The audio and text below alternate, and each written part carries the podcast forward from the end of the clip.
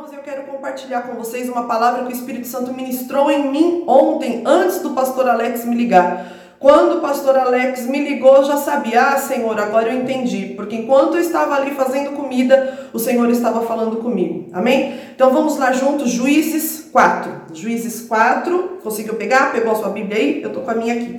Então vamos lá, Juízes 4, do 4 até o 9, tá bom? Então vamos lá, Juízes 4. Débora uma profetisa, mulher de Lapidote, liderava Israel naquela época.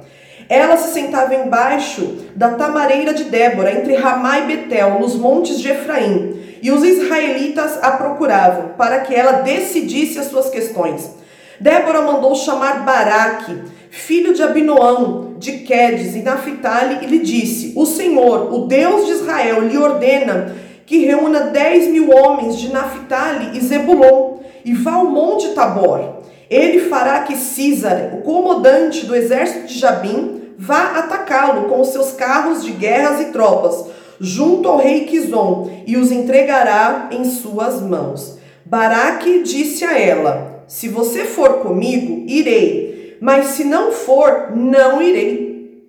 Respondeu Débora: Está bem, irei com você, mas saiba que por causa do seu modo de agir, a honra não será sua, porque o Senhor entregará Císera nas mãos de uma mulher. Então Débora foi a Quedes com Baraque. Agora eu queria que você fosse comigo no 14, no versículo 14, amém?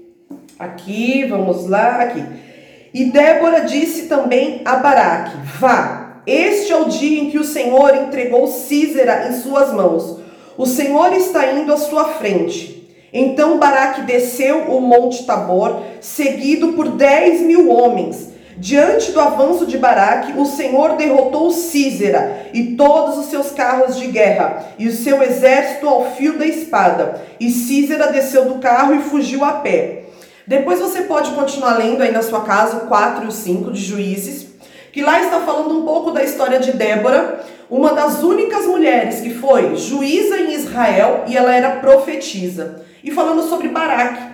Depois eu fui pesquisar sobre a vida de Baraque, quem foi Baraque? Baraque ele era um líder militar.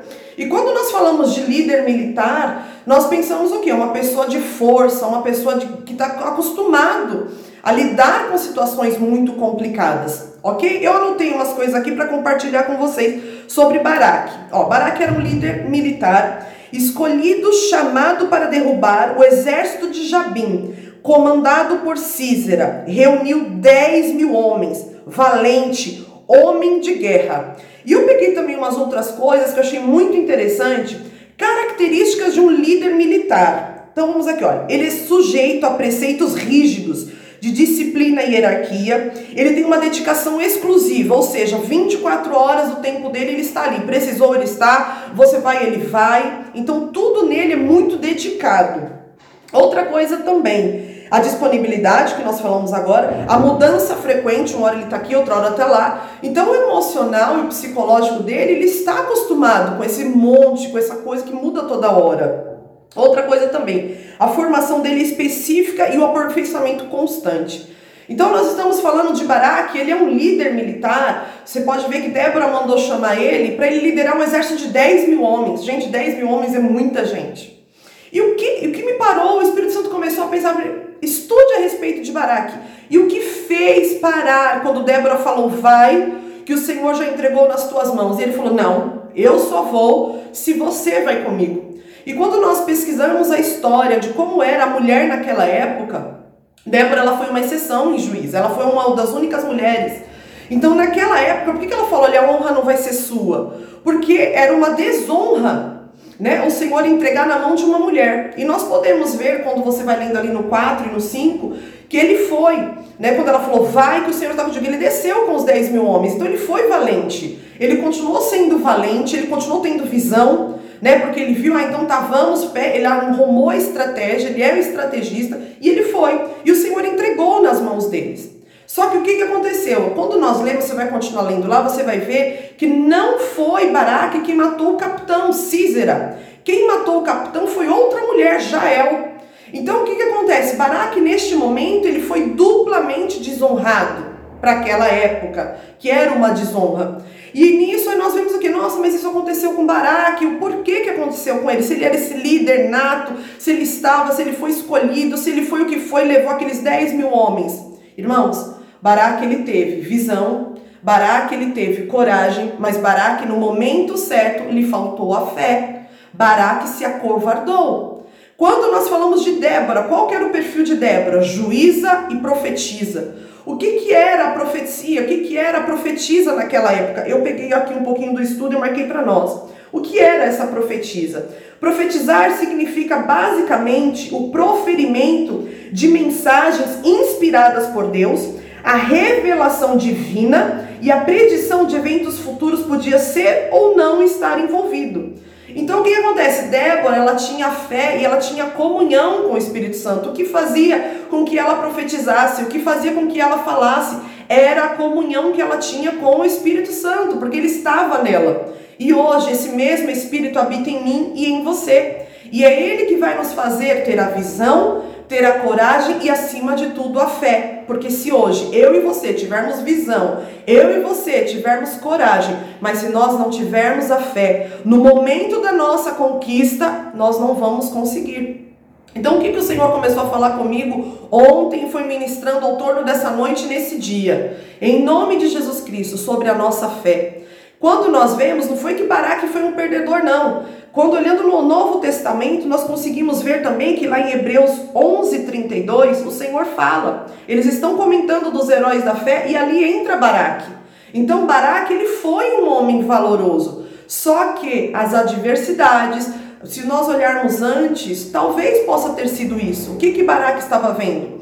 No tempo de juízes, o povo, quando tinha uma pessoa que servia a Deus, o povo seguia. Quando esse juiz morria, o povo se desviava. E naquele tempo de Débora, o povo estava preso, sendo humilhado, escravizado há 20 anos. Talvez essa dificuldade fez com que Baraque perdesse a fé. Isso pode acontecer comigo e com você. Nós estamos olhando às vezes a dificuldade, nós temos a visão de que vai de que dá, só que começam as dificuldades. Começa, você passou um dia, não, não, não, e aí aquilo não deu certo. O qual é a nossa tendência humana? Apagarmos a nossa fé. Ah, isso não é para mim. Isso é para fulano, mas não é para mim. Tanto que Baraque ele cria que Deus ia salvar o exército, desde que Débora estivesse. Por quê? Será que era a fé de Débora? Será que era a fé que ela tinha? Que dava essa convicção para eles, que Deus estava com eles e que a vitória era certa? Hoje o Espírito Santo está comigo, está com você, e ele já nos garantiu. Ele já nos garantiu. Então não tem como dar errado, desde que eu e você aumentemos, tenhamos a nossa fé. Então, em nome de Jesus Cristo, que o Espírito ministrou em mim e que eu quero nós juntos orarmos e buscarmos ao Senhor, é sobre essa fé. A fé que move montanhas, a fé que transpõe as dificuldades, a fé que supera, a fé que se alegra. Em nome de Jesus.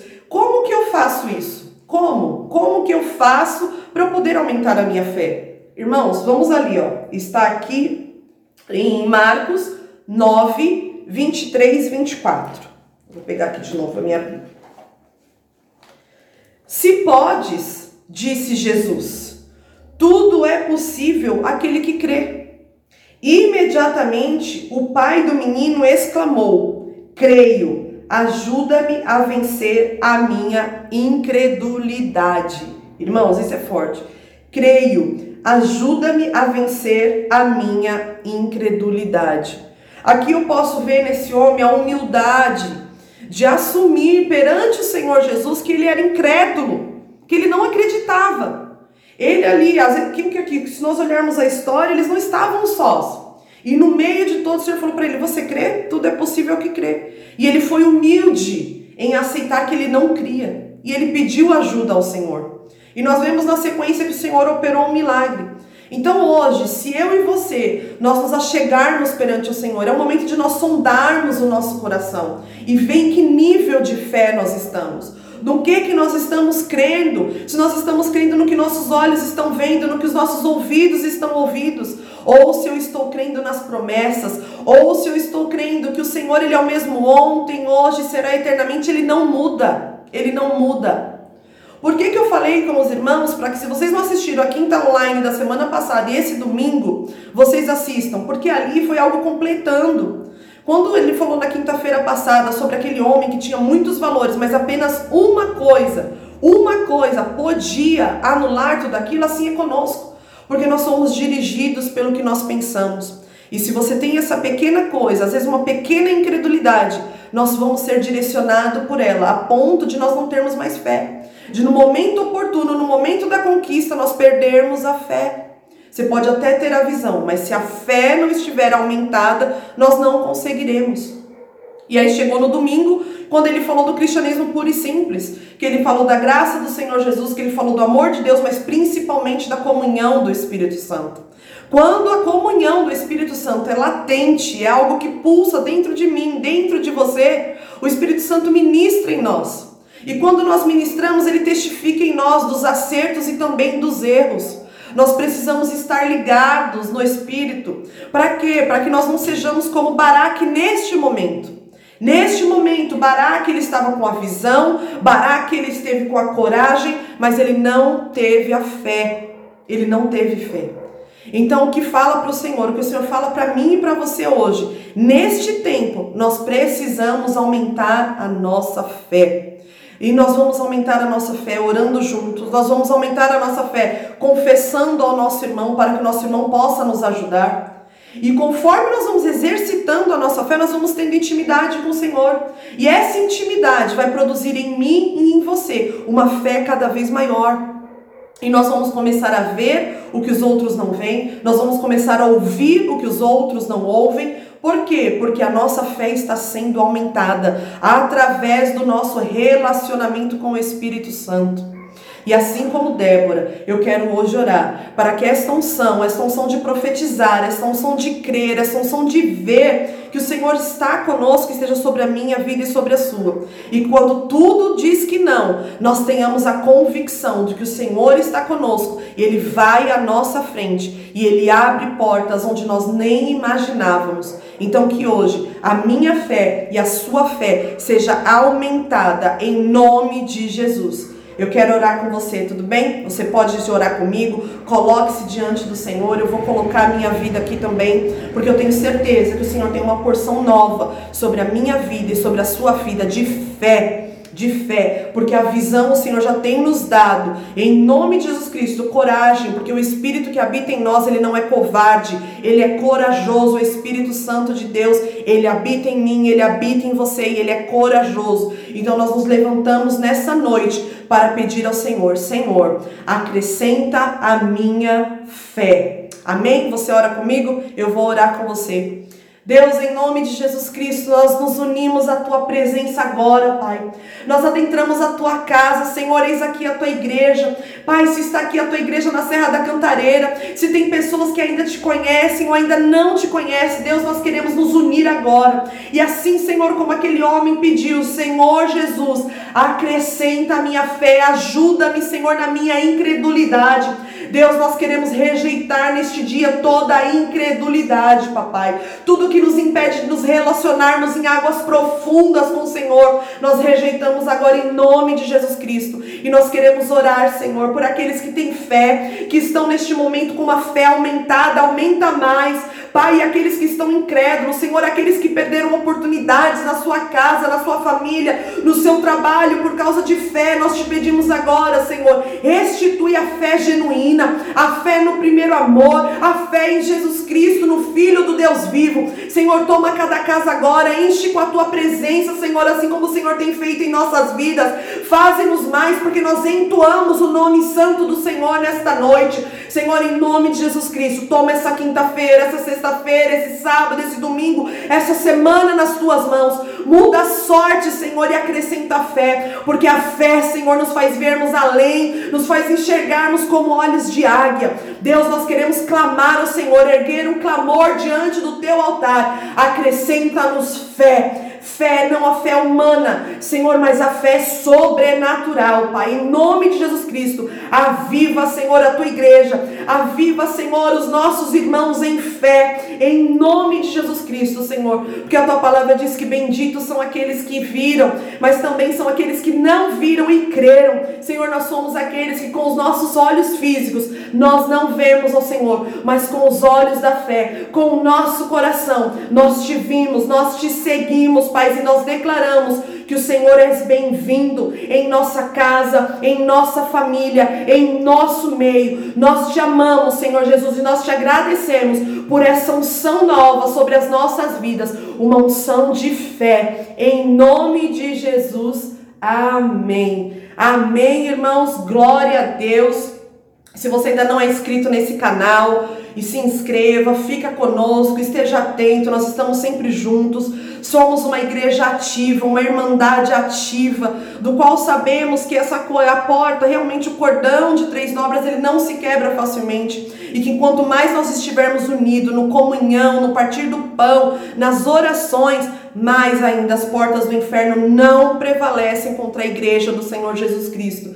E a igreja sou eu, sou você, é a nossa unidade. Então fica firme daí, que eu fico firme daqui, em nome de Jesus.